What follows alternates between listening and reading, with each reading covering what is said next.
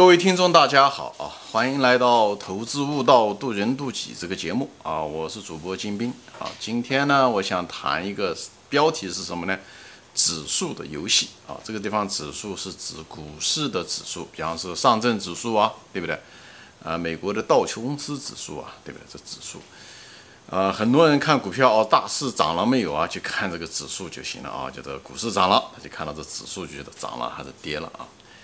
其实怎么说呢？这个指数和指数虽然都是一个词啊，但是指指数，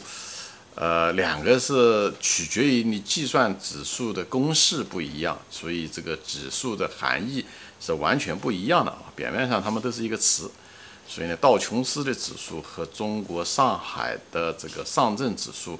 呃，是完全不同的。啊，意义在数学上的表达啊，所以正是因为他们数学的表达不一样，实际上他们的含义也完全不一样。所以作为一个投资者，对我们涉及到股市，那么这个股市的温度计就是所谓的指数，对不对？所以我们对这个温度计的怎么样子计算出来的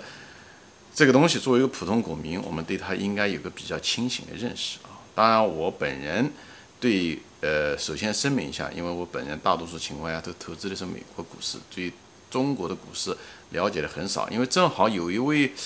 呃，我的一位粉丝吧，啊，一位网友他就提出来了，他说，哎，你看中国的股市好像回报率也不差啊，从一九九零年开始啊，九零年底十二月十九号吧，中国上证指数从一百开始啊，到了呃三十年以后啊，就是二零二零年啊这个底，哎。呃，现在也都是三千四五百点了啊，就是好像涨了三十四倍啊。如果这样的话，年呃年化率是吧，年回报率的话，好像也不低啊，也有百分之八到九之间，好像不低。美国嘛，最近这个三十年也就是百分之十一啊，他就是说，其实中国的股市好像也不差啊，他是这个意思。但其实，呃，我翻了一下子啊，我我个人感觉是中国的回报率其实没有那么高。那么。我就随便就百度了一下子，去看一下子中国上证指数怎么计算出来的，哎，这个计算出来的结果，呃，让我很吃惊啊！就是实际上就是我就在这上分享一下子，因为这个话题还是很重要，这不是一个学术话题，啊，这个地方还是一个很重要的一个对每个人对中国的股市的历史，还有中国早期的是不是赚钱不赚钱？因为很多股民都有这种体会啊，就是指数上涨，自己的股票却不上涨啊。以后指数下跌，股票跌的比指数还厉害啊！对这个东西百思不得其解，很多人都是感性的东西啊。那么我今天呢，就给大家破解一下子，我也就简单的百度了一下子啊，中国的上证指数它怎么计算呢？它跟这个道琼斯指数的计算呢还不一样啊，它不一样，它不一样在哪个地方呢？上证指数的计算是什么呢？就是它很简单啊，它的一种指数，它就是分子呢，就是整个的。当下的啊，所有的股票的市值加在一起，这就是它的分子，以后除上它的分母，它的分母呢是一个基数啊。这个基数呢，呃，最早呢是从那个一九九零年十二月呃十九号开始，那个中呃上海的那八只股票的总体市值加在一起，它是以那个为基数。当然了，后来只要每一次加了新股以后，它那个基数呢再重新进行一个调整，以后慢慢调整，所以它这基数也有一个调整的过程。但是总体来说呢，因为当初的那个分子啊，因为很小，它只有八只股票，所以呢就造成了一个什么呢？你表面上看上去这三十年啊，股票啊涨了三十多倍啊，但是呢你要看它，因为前一阶段就是从九零年到九九年这段时间呢，因为本是本身的股票的那个存量就比较低，它只有八只股票，以后呢后面呢就不断的在呃就是加入新股，对不对？发行新的股票。这大量的新的股票，因为它基数比较小，所以每次加了个新股进来的时候，实际上就无形之中，因为分子加大了嘛，本身分母就很脆弱啊，很小，所以这时候的时候会人为的在数学上导致呢，这个上证指数呢在上升，实际上股民并没有赚到钱，对不对？买那八只股票的人，比方说增加了一个呃呃呃十只股票，对不对？呃，那一个月增加了十只股票，实际上那八只股票可能股票并没有怎么涨，但是呢，因为加了了十只股票，所以呢，这个总体的市值呢变大，所以它分子变大，导致了个这指数呢在增加，所以这个是一个人为的，是存量并没有升值，而是呢增量呢是新股加入进来了以后，呃，导致了指数升增加。呃，其实股民当时持有股票的那些股民其实没有挣到钱，就一分钱都没挣，除非他拿了一点分红。所以呢，你看到的这就是不奇怪了。为什么你看到指数在增加，股民却不挣到钱？这就解释了这个原因，好吧？所以，所以那段时间，九零年代到九九年，基本上就中国一不断的在加入新股，主要的是当初的股票少，以后，所以呢，这个又加入了之后，新股这个注注水吧，你可以这么认为，注水，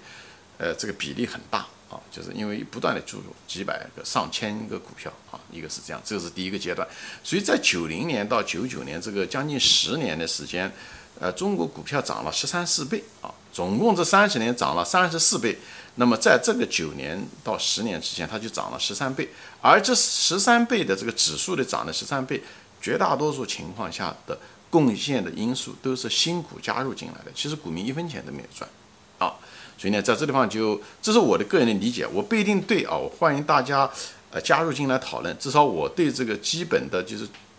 呃，根据这个上证指数的这种非常简单的计算公式，对不对？分子是现有的市值除上啊基准市市值啊这样的算出来的。所以呢，我认为，哎，这个股票这就解释了为什么指数上涨，股股票不上涨的原因，就是因为指数是因为。分子的新股的加入注水导致的啊，这是第一阶段。以后股市第二个阶段，中国第二个就是二零零零年以后，就是世贸，特别是二零零二年、二零零三年以后，这时候呢，同时呢，突然之间呢，就是虽然这时候基数变大了，对不对？基数因为这时候已经可能有几百股、上千股了啊，这样子的。但是呢，这时候第二这个中国股市出现了个第二个阶段，这个第二个阶段是什么呢？突然之间它进来的股就是股票的数目没有，就是公司上市。上就是上市的那个公司的数目并不多，但是呢，它却是大量的有市值的公司确实多了很多，特别是中国大量的银行啊，这时候就开始从二零零零年以后就开始大量的银行国家，呃，就是把这些银行都推到市场市场上来了，所以而且是大市值的，对不对？特别到二零零七年的时候，那个中石油啊，这个那么大的市值的跑进来啊，这个分子突然之间虽然。公司上市的并不多，但却都是大家伙啊，都是那种庞然大物啊，大象式的人物进来。所以这时候的时候又把分子人为的又提高了啊，也人为的又提高，所以呢又导致了上证指数上涨。你看，你看那个二零零七年的时候，这也就不奇怪。二零零七年的时候，中国的上证指数创了新高，好像是六千点还是多少啊？嗯，那个那个数字啊，那个你能看得到。也正好是中石油上市的那时候，所以呢，中石油的上市，因为它盘子大，造成了啊当下的呃现值吧，就是总的市值啊分子突然之间增加很多，以后到所以计算出来的上证指数觉得升高了。其实股票别的股票，特别市场上存量的股票并没有增加，所以这种以大市值的银行股。中石油啊，这些东西又是一波割了一波韭菜啊，就是，嗯，导致了指数上涨，股民不挣钱啊。这个这种数学意义上的导致指数的增加，在金融上没有给股民带来任何收益啊。这是跟前一段阶段基本上是一样的啊，都是分子增加，分母嗯偏小造成的啊。这这是两个阶段。以后中国股市实际上到了这经过这两波以后，它的这个分母啊就已经相对来讲比较成熟了。就是二零一零年以后，它这个分母就比较成熟了，带该上市的大的公司都上市了啊。但是它有一个特点啊，它上市的这些大公司市值呢，基本上都是传统经济，像中国的那些互联网啊，就是后来带就是。呃呃，像比方说说腾讯啊、阿里巴巴这些公司，因为当时的那个利润啊、监管的利润的要求，因为这些公司当初的时候很多都不挣钱，所以呢，他们都在海外上市，或者是在港股啊、香港上市，或者是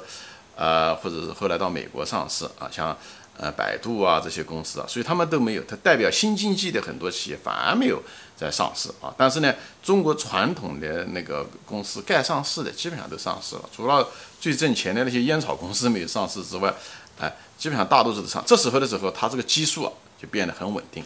这时候就进入了成熟期，这就是股中国股市的时候成熟期。虽然他们用的计算公式都是一样啊，的中间有过调整，但基本上是啊。所以二零一零年的时候，这个就所谓的这个，因为基数大了以后，它的分母比较稳定的时候，哎，它不是那样子变动很大的时候，这就进入了成熟期。到了二零一零年的时候，反而中国的就是股指反而不怎么涨，就是这个原因。因为什么？它分子不再怎么动了，因为分子就是新注入的股票。呃，那个增加的那个，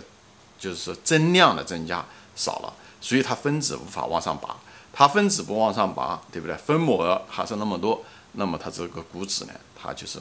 变化不是很大，所以你看它一直在这么啊一千多点啊，在呃一千多点到三千点之间，怎么就这样震动？中间过有过那么一次啊啊，二零就是。呃，二零一五年的时候有过一次因为杠杆导致的那种上涨，但很快又跌下来了啊。如果你不忽略了这些东西的话，它其实一直就是这样子的，因为新股加入进来也不多啊，然后分母也就是那么大，就是这样的。所以这是属于这种第三阶段，属于一种成熟期，这也就是标志着中国股市的一种某种程度上的一种成熟啊。那么现在的问题来了，就是像将来未来会怎么样？对未来这个股指会增加嘛？所以中国已经这种股指的呃那种啊第一阶段和第二阶段啊，九零年到九九年这个因为新股数的发行的这种造成了股指的暴涨啊，大家不挣钱，可以后来第二个阶段二零零零年到二零一零年二零零七年嘛，这是这段时间的时候的那个大盘股的。呃，加入也导致了第二波的分子的暴涨，导致了嗯指数的暴涨，这两个都是啊，中国这个这两个阶段实际上是中国的股指这三十年来股指增加的百分之六十都是他们来贡献的，而他们的这种贡献，股民是一分钱没赚啊，只是股民分了一点红红而已，这个也就是说明那个现象，中国百分之七十的股民赔钱也是这个原因。我相信中国大量的基金经理。都没有办法打，就是打败指数的原因也在这个地方，因为它纯粹是靠新股注水啊，我已经说过了，只是两种形式的注水而已啊，这样子的。那么以后看未来将来的时候，中国这个这个指数会不会增加呢？你就很简单了，对吧？这公式秘密都在这个地方。那么它分子是由总国的市值来决定的，那你就看这个市值中占的比例比较大的这些公司啊，他们这些公司呢，呃。是属于哪一些行业？如果这些行业是属于衰退型的行业，那么将来指数它也不会增加到哪去。如果这些行业是一个哎是有发展前景的行业，是一种新兴的行业，那么我相信上证指数呢它会增加。好，所所以呢，这种上证指数说说白了，呃，它现在虽然是稳定了，分母稳定下来，分子相对稳定下来。但是呢，同时呢，又没有真正代表着中国的经济，为什么呢？因为上证指数这些无非就是一些大的银行，还有中石油啊，甚至是茅台啊这些东西，它还没有代表着中国的什么呢？新兴的经济，比方说网络，对不对？中国互联网经济啊，实际上已经在中国的经济中承担着非常重要的角色。可惜这些公司都在海外或者是在港股，所以没有真正的反映着中国的经济的发展。所以上证指数。我个人认为没有真正的完全反映的中国的转型啊，当然呢，那个创业板多多少少有一点点反应，但创业板这些股票呢，它都是相对来讲都是一些小公司、私营公司，而且盘的也比较小，被操纵的可能性也很大，所以它又没办法证明它是从，呃，它那个档次比较低，所以呢，如果是真正要是反映着中国上证指数比较好的啊，应该把阿里巴巴。腾讯啊，这些东西啊，把它引入到 A 股来，那这可能比较清楚。否则的话，你应该反映中国的真正的指数。如果做个股民啊，你应该是什么呢？你应该把 H 股，就是中国的龙头的在上香港上市的 H 股和在美国上市的一些中国的龙头股票，把它们合在一起，有个加上中国的上证指数或者是深圳指数，把它综合在一起，产生的一个种综合指数。这个东西可能更能反映着中国的真正的经济发展的实力，或者是指数的，就是中国股票的一种代表性。这才，如果你只是看偏不看某一个指数，它这个有一点片面性啊。所以我这地方已经说过了啊，上证指数啊，现在基本上能代表着中国大多数的传统经济，但是呢，它却没有代表着中国的那种新经济，它就没有。所以要把香港股票，还有是在美国发行的中国的像阿里巴巴这种股票，把它融合在一起，哎，这样子的话，你用嗯嗯建立一个公式，这样子做出来的，更能反映的中国的这个真正的股市的发展，好吧？我在这地方就给大家分享一下子，对吧？特别像茅台啊，对不对？茅台其实已经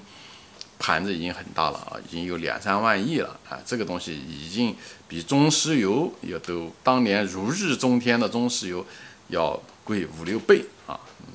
当时的时候，茅台可能一千亿啊，但是当年中石油可是将近一万亿啊。现在中石油从一万亿，嗯，一两万亿，呃，从神坛上落下来了啊。当年的，呃，小马驹 茅台却变成了个巨人。这些东西啊，这种大盘股对上证指数的影响都是非常大，所以大家看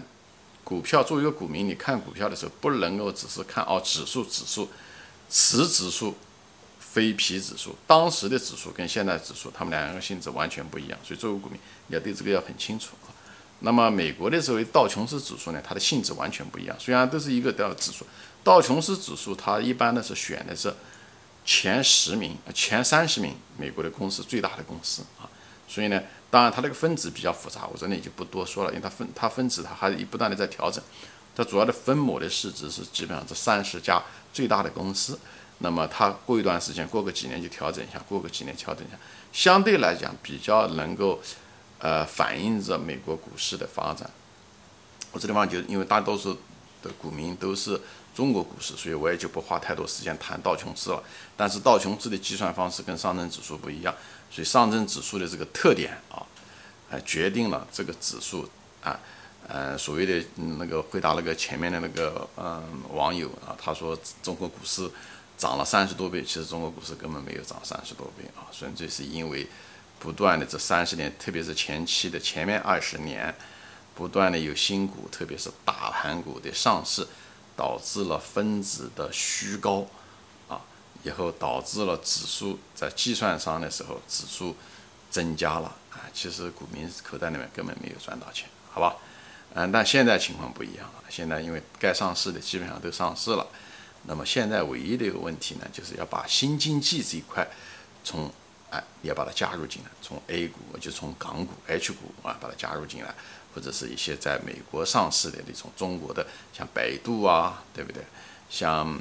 呃拼多多啊，对不对？像阿里巴巴啊这些东西，你要把它加入进来，这样的话你才能够，这才是中国的股市的真正的反应。所以作为一个股民，我们既然判断所谓的牛市、熊市啊，你如果连牛市、熊市的温度表